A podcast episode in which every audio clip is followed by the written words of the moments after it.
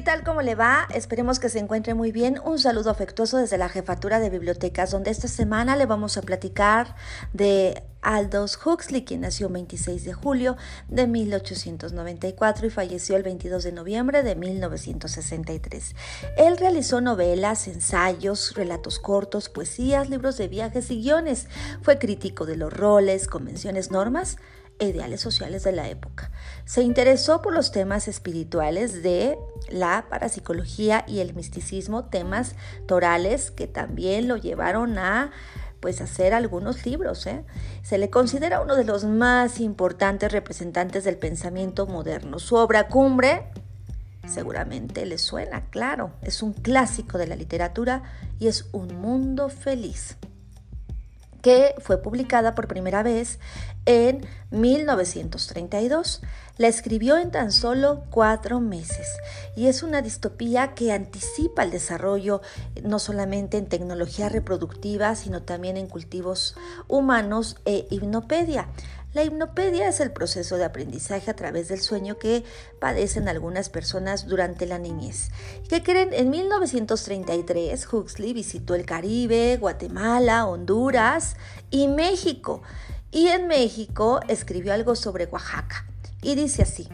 A pesar de tres terremotos importantes, a pesar de haber soportado siete asedios, incluyendo uno por el ejército francés al mando de Bazaine, a pesar sobre todo de cuatro siglos de existencia mexicana, Oaxaca es todavía una ciudad majestuosa llena de edificios imponentes. Y este fragmento se encuentra en el libro de este pensador inglés llamado Más allá del Golfo de México.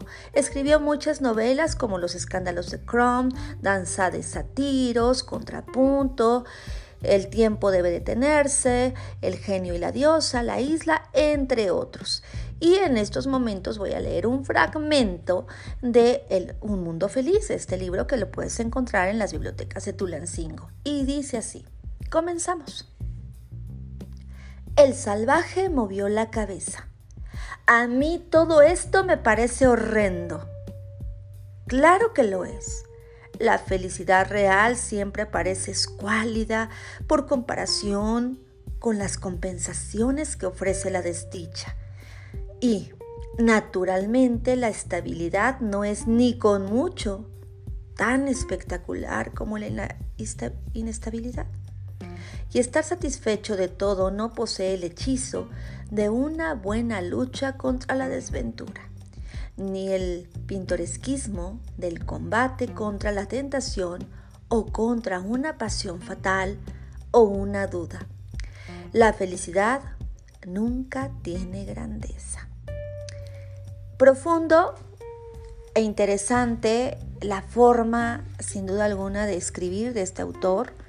Eh, vale la pena, por supuesto, eh, leer parte de la obra de Huxley y que se encuentra en las ocho estanterías de Tulancingo. Por supuesto, eh, deseamos que tenga usted una gran semana y que además nos visite en las bibliotecas. Recuerde que nos estamos preparando para que la siguiente semana inicien mis vacaciones en la biblioteca con todas las medidas de bioseguridad, pero de esto le platicamos en la próxima cápsula. Que tenga usted de verdad una semana llena de éxitos y que esta cápsula literaria les haya gustado mucho.